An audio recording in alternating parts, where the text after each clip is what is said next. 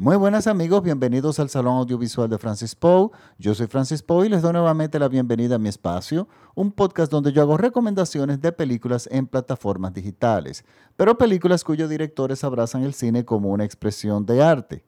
Para esta semana les traigo una recomendación de la plataforma de HBO Max. Es una película de 2020, es un drama y un road movie y el nombre de la película es Joe Bell. J-O-E Bell, B-E-L-L. Es una película que está dirigida por Reinaldo Marcus Green y está protagonizada por Mark Wahlberg y Reed Miller junto con Connie Britton y Maxwell Jenkins. Miren, yo estuve buscando entre las plataformas a ver qué, qué película me inspiraba a hacer un podcast. Hay películas que yo veo y, son buenas, sí, pero de repente no, me animo a hacer un podcast.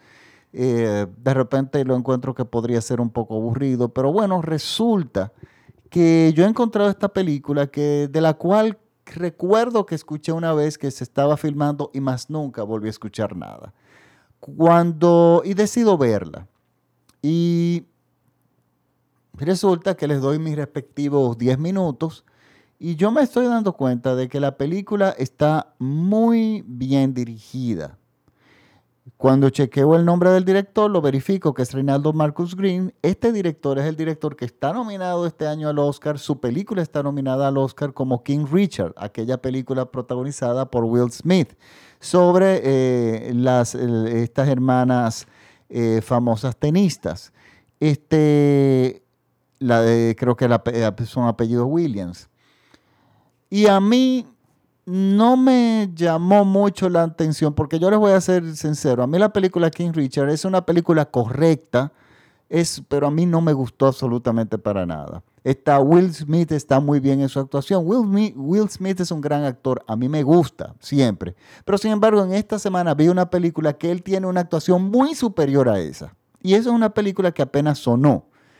Y esta película, de la que voy a hablar ahora, Joe Bell, es una película que para mí es muy superior a King Richard y sin embargo es una película que salió, eh, que, que es, eh, pasó por desapercibida. Pero yo decidí, yo me senté, di mi, vi mis primeros 10 minutos y la película me atrapó. Y las razones por las cuales a mí me atrapó es la siguiente. Yo estoy cansado de decir millones de veces que el género de road movie, de películas de carreteras, películas como que empezó un género que empezó con la que bueno que se le a partir de Easy Rider eh, y, diríamos que el género tomó nombre y después siguieron películas que la mayoría muy malas como National Lampoon's Vacation, aunque se ha convertido en un clásico de los años 80, pero por diferentes razones. Pero tenemos películas como Telman Lewis, que fue maravillosa, y Tu Mamá también, eh, esta película mexicana y eh, La Línea Amarilla, otra película mexicana que es estupenda en ese sentido. Pero las road movies son muy difíciles de hacer. Tienen que tener muy buen guion porque la película puede caerse en el montaje. Bueno, ¿Qué hace esta película interesante? A mí este tema de que haya sido un road movie, pero al mismo tiempo es un drama muy fuerte. Y además otra cosa, toma un, toca un tema incómodo. Toca un tema diferente, que es el tema del bullying. Miren, existe algo que se llaman las diferentes causas eh, por la cual la gente lucha. Es muy fácil abrazar la causa de los viejitos en un asilo. Todo el mundo se quiere hacer un selfie con eh, los viejitos en el, eh, Eso es una causa muy bien, muy cristiana, muy moral, y es una causa correcta, pero es una causa fácil. Lo mismo pasa con el tema de los, eh, de los huérfanos todo el mundo ir en Navidad disfrazado de Santa Claus a llevarle juguetes a los niños huérfanos. esas son causas fáciles que se prestan muy bien para branding, para, las, eh, para internet, para Instagram, para todo ese tipo de cosas. Ahora, cuando las personas abrazan las causas difíciles, Hay un interés especial y usualmente las historias son extremadamente interesantes. Y cuando yo me refiero a causas difíciles, son causas que nadie quiere, porque son que no se ha llegado, eh, las personas no, una gran, una mayoría no ha llegado a una evolución emocional para sentirse cómodo tratando ese asunto. Un asunto es las, eh, eh, sentir empatía y ayudar a las personas con las enfermedades mentales. Porque con los enfermos mentales, los enfermos mentales no te dan las gracias. Los enfermos mentales no tienen la capacidad de darte las gracias. Los enfermos mentales incluso te pueden agredir. Y por supuesto no vas a salir en un selfie con ellos, ni vas a salir en los periódicos, ni todo. O sea, lo que a ti te mueve como persona sobre, eh, por esa causa a caminar o a hacer cualquier cosa por esa causa, eso convierte a la persona en una persona sumamente interesante. Y cualquier escritor, cualquier artista va a encontrar en esos personajes algo mucho más interesante que contar que simplemente las buenas personas que ayudan, las buenas personas que ayudan a los viejitos en el asilo. Y voy a este caso porque esta película toca un tema muy difícil. Dos temas muy difíciles. Uno, que es el del acoso escolar, ¿Por qué? Porque el acoso escolar y sobre todo, y también, por supuesto, la sexualidad. ¿De qué trata la película? Está basada, en un hecho verídico. No lo sabía. Y, bueno, y esto es una razón por la cual a mí me extraña que la película no haya sido, digamos, un gran éxito comercial, porque la gente se vuelve loca con las historias de la vida real. La gente es loca con eso el cine es vida real. A mí que las cosas pasen como pasaron en la vida real o no, a mí eso me da de lado si la película está construida cinematográficamente de una forma maravillosa. Entonces, esta película trata el tema de un suicidio de un adolescente que fue acosado constantemente durante toda su vida en una zona rural, puede ser cualquier lugar de los Estados Unidos, creo que fue Oregon el lugar, y el joven en un estado de desesperación, se suicida. Casualmente, yo estuve leyendo un artículo de periódico, o de esas cosas que le pasan a uno por Facebook, esos artículos, y resulta que me dio, fue un TV, me salió un TBT, o sea, un artículo pasado, de un joven, de hecho, que es dominicano o de descendencia dominicana, que tenías, había estado siendo acosado en una escuela, en su escuela en los Estados Unidos, en Nueva York específicamente, una, en un high school en el Bronx. Y el joven eh, eh, eh, había escalado el asunto de su acoso tal que llegó a, un, algo, a convertirse en algo insostenible. Y el joven, en un momento que fue, creo que fue atacado, con un cuchillo mató a su, a su acosador y a otro que estaba junto con su acosador. Bueno, al otro lo hirió. Y veo que le pusieron, le metieron 14 años de cárcel, lo cual yo siempre me encontré que era algo injusto, aunque pudieron haberle puesto cadena perpetua. Pero ¿qué pasa? El sistema nadie le importó. Nadie hizo nada para ayudarlo. Y ese tema, claro, cuando se ven ese, ese tipo de cosas, cuando una persona se le está acosando, a un joven se le está acosando, lo que se le dice es, en el caso de él, lo estaban acosando por su sexualidad, lo que se le dice es, aprende a defenderte, este, defiéndete por tú mismo, la vida no es fácil, no seas sensible, es la palabra ridícula que se utiliza mucho en ese sentido. Y lo que demuestra, y, lo, ¿y qué pasa? Cuando no se interviene, cuando no hay un proceso de educación, cuando las, las, personas que tienen que tener supuestamente el control del asunto no lo tienen, pasan este tipo de cosas. Se llega al extremo de que era su vida o la mía. Y él decidió descender su vida. Esta película trata totalmente lo contrario. El joven decidió suicidarse. Tomó la decisión de un suicidio. Y lo mismo que, y esto que estamos hablando en un contexto totalmente diferente, estamos hablando de que su padre sabía de su sexualidad, o sea, había hablado con, ya él se lo había dicho, se lo había dicho a la madre. En ese sentido, eh, la familia funcionaba muy bien, o sea, a él lo querían, su padre le tenía mucho afecto, aunque no sabía qué hacer con la información sobre la sexualidad de su hijo. Él, tendría, él tenía la tendencia a avergonzarse de él. O sea, cuando iba a un estadio a un juego de fútbol y de repente ve que su hijo, en vez de estar jugando fútbol, porque lógicamente no era lo suyo, él estaba más de cheerleader, eso le dio, lo avergonzó. Entonces, el, el padre no tiene, digamos que si bien lo quería, nunca salió a defenderlo, nunca...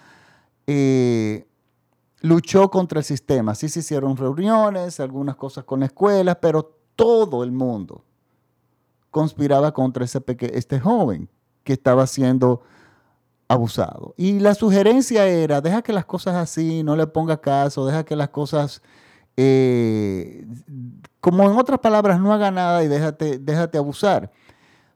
Eso hubiese sido una, una alternativa, pero el problema es que si eso se lo que mismo plantea la película es que el problema no es con esa persona, sino esa persona, sino con todo el mundo, con todo el sistema, con toda la sociedad, con las propias iglesias. Hay un detalle muy fuerte de la película que el joven va hacia la iglesia un día y el, y el cura le dice, súbete aquí al altar porque tú eres homosexual y pero arrepiéntate de tus pecados.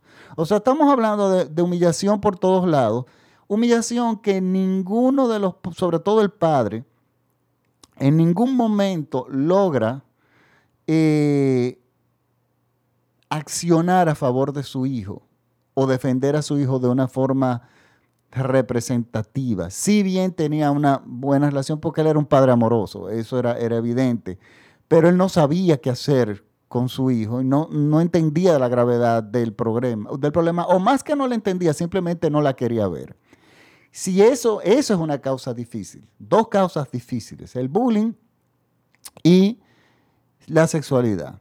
Y yo dije, bueno, esta va a ser una película, aunque no me parecía que iba a ser así. Me pude adelantar, traté de adelantarme un poco, yo juego con eso, más o menos porque Julio va a tomar el argumento de la película. Y yo pensé, bueno, él va a crear una... Bueno, el padre decide, para, tengo que decirles esto, emprender una, luego de que el hijo muere, eh, decide emprender un viaje de peregrinación de, para de cruzar los Estados Unidos caminando y dar charlas y hablar con todo el mundo a través de los Estados Unidos hasta la ciudad de Nueva York, que era la ciudad donde su hijo eventualmente había dicho muchísimas veces que quería vivir, por razones muy evidentes. Y resulta que él como forma de hacer eso por su hijo, decidió, emprendió esta, este viaje de, peregrinación por, por, contra el bullying eh, escolar, contra el abuso escolar. De, pero, ¿qué pasa? Yo dije, bueno, ¿y cómo el director va a ingeniársela en un road movie? Porque a todo esto él inicia el camino a pie a través de la carretera en Estados Unidos, cómo él va a desarrollar una trama un argumento que, sea, que, se, que mantenga el poder, porque hasta el momento era poderoso, pero que mantenga la fuerza, yo entendía que eso era muy difícil. Pero ahí me agrega un, un, elemento que hace esto extremadamente interesante. Y se lo puedo decir porque esto nos damos cuenta muy rápido. El padre, nos damos cuenta que en cada reunión que tenía, que cada reunión que hacía, que con cada grupo que convocaba en los diferentes puntos, nos damos cuenta que era una persona que no tenía un discurso preparado.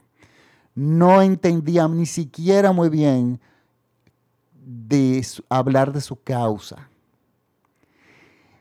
Y entonces, yo siempre he dicho algo. Uno, a mí me pregunta muchas veces, ¿de qué tú vas a hacer un podcast? Digo yo, no, eh, yo quiero hacer un podcast, pero ¿qué tú crees que yo lo puedo hacer? Digo yo, tú lo único que puedes hacer un podcast, y se lo recomiendo a todo el mundo que va a tener un programa de radio, es que habla, tienes que tener un, tener un programa de radio o un podcast de algo que tú sepas. O sea, de un tema de que tú estés empapado, de que sea tu pasión y de que tú, si tú, que tú domines.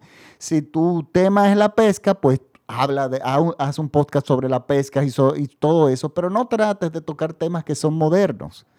Eh, simplemente para conseguir seguidores. Si yo estuviera haciendo eh, podcast de Marvel y de superhéroes, yo estoy seguro que tuvieras millones de gente siguiéndome, pero sin embargo yo prefiero irme por otro lado, por las plataformas digitales y por el cine, que es de lo que yo sé, o lo que, o lo que por lo menos a mí me gusta.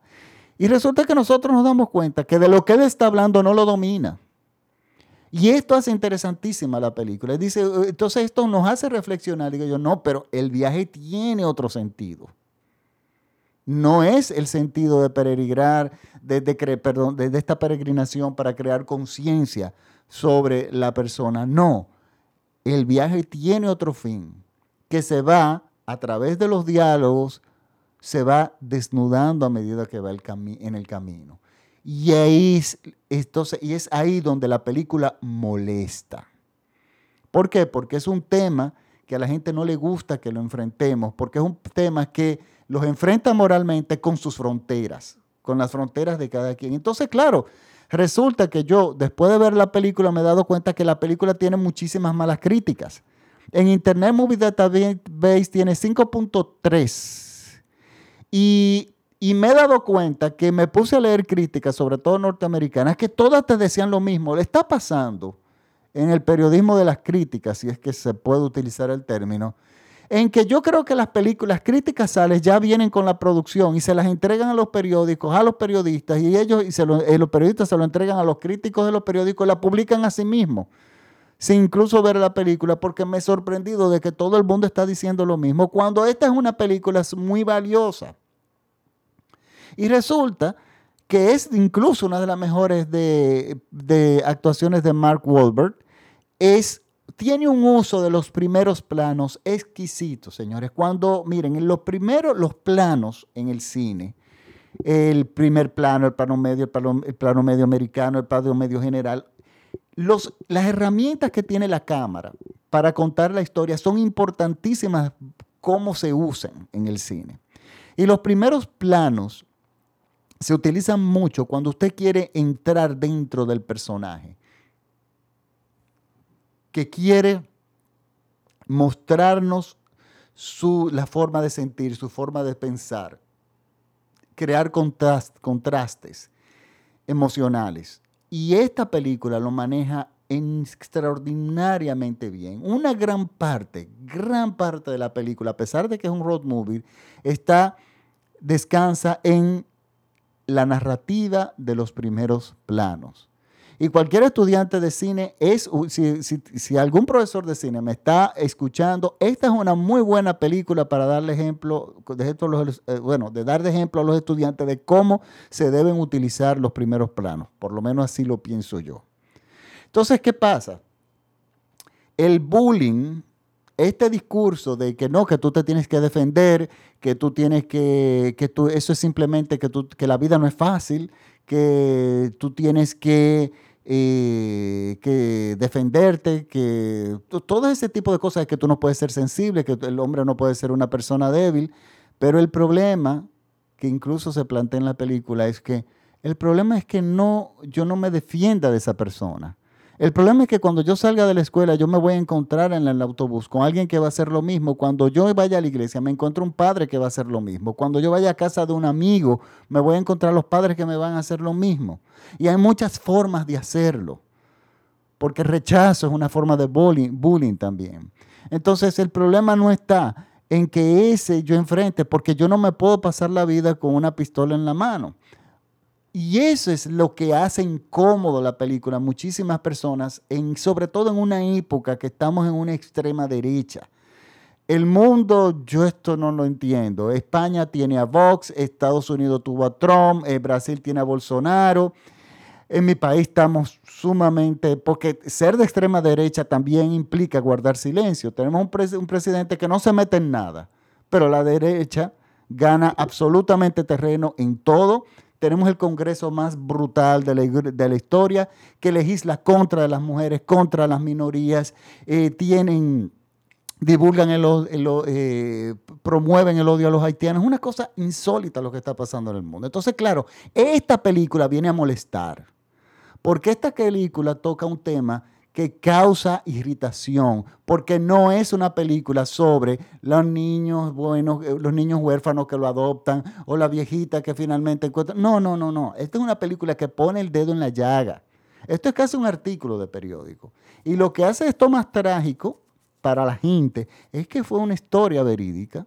Después averigüé, estuve verificando entre la entre la prensa eh, sobre el personaje original y efectivamente, terrible, terrible, eh, la historia es terrible. Entonces, esta película no les gusta a la gente, al público en general, y por supuesto ya la crítica yo creo que ni mira cine. Miren, la película que sigue a este director, y aquí es donde está el contraste, y aquí es donde está la ironía.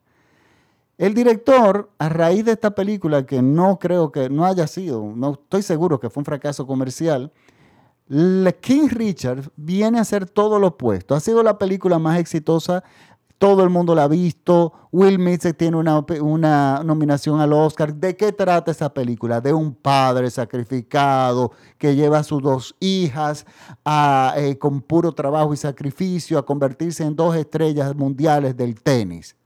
Una causa fácil. Y tiene todos los Oscars nominados nominaciones para el Oscar, tiene todas las nominaciones a vida y por haber, sí, claro, y muchísimos premios, etcétera, etcétera. Una película por la reglita, muy de academia, donde no tiene el, el corazón del director, no está metido ahí, pero sí es una película de factura eh, empresarial. Y es la que ha ganado todos los premios y todas las nominaciones. Y yo estoy seguro que el director se siente sumamente incómodo con todos esos. Él va, él vaya a buscar su Oscar, si acaso se lo dan eh, Will Smith, que está detrás de un Oscar, que le encantan esos papeles, que no son realmente, él es muy buen actor, pero no va a ser recordado por ese, por ese papel. Y yo le puedo decir que esa es la película que por supuesto se, la gente quiere ver, una causa fácil. Pero el arte usualmente no se desarrolla y no brilla en las causas fáciles, sino en las causas difíciles. Esta película tiene un presupuesto muy humilde. Incluso algunos diálogos me di cuenta que, tienen que tuvieron que corregirlos. Parece que el sonido no quedó bien en vivo y tuvieron que eh, eh, grabarlos en estudio. Pero esos son pequeños detalles que me doy yo cuenta. Y, resulta que el producto final es una película difícil, pero extraordinaria. Con una de las mejores de actuaciones que yo he visto de de Mike Wahlberg, este niño, el que hace de su hijo, eh, que no, no había hecho cine antes, él se llama Reed Miller, él está extraordinariamente bien. Eso es un joven que entrega una actuación increíble. Veo que él es un que le gusta ser guionista, que lo que ha hecho, que lo que quiere, veo que, que quiere ser es director. Ha escrito un par de guiones, ha escrito varios cortos y aquí entrega una actuación muy íntima y, muy buena. En una película que por supuesto en estos tiempos incomoda. Quizá por eso a mí me gusta un poco más. Pero es, un, es una película desde el punto de vista cinematográfico, sacando mm, eh, el valor social que pueda tener, está extraordinariamente bien. Es una película eh, fantástica. Me gusta que el, personaje de Mike Wolver sea un personaje básico, que sea una persona eh, que tiene un gran conflicto y no sabe cómo desenredarlo. Y entonces él trata de hacer cosas grandiosas como para de alguna forma paliar su culpa. Señores, la película es extraordinaria. Yo se la recomiendo, está ahí en HBO Max. Y este es mi recomendación de la semana. Les recuerdo que mi podcast es escuchado en todo México vía radiola.com.mx. Mis eh, seguidores en México, que, recuerden que pueden seguirme en mi cuenta de Instagram en arroba Francis digo, y mis seguidores en todos lados, donde yo no solamente cuelgo eh, el podcast de la semana, sino que hago recomendaciones de películas eh, que de repente yo no le, haga el no le hago el podcast. Lo mismo pasa con mi página de Facebook, el Salón Audiovisual de Francis Poe, me pueden seguir por ahí. Y bueno, nos vemos la próxima semana. Muchísimas gracias por la, compañía, la sintonía. Recuérdense que esta película está en la plataforma de HBO Max y el nombre de la película es como el nombre del protagonista, que, del personaje, que es Joe Bell. Se escribe J-O-E y el apellido B larga E-L-L, como campana en inglés, Joe Bell. Señores, véanla, es una película, es un drama duro, es un drama profundo y es una road movie muy bien hecha, de las pocas road movies que, eh, que salen buenas. Esta es una de ellas. Bueno, hasta la próxima semana. Muchísimas gracias por la sintonía. Chao.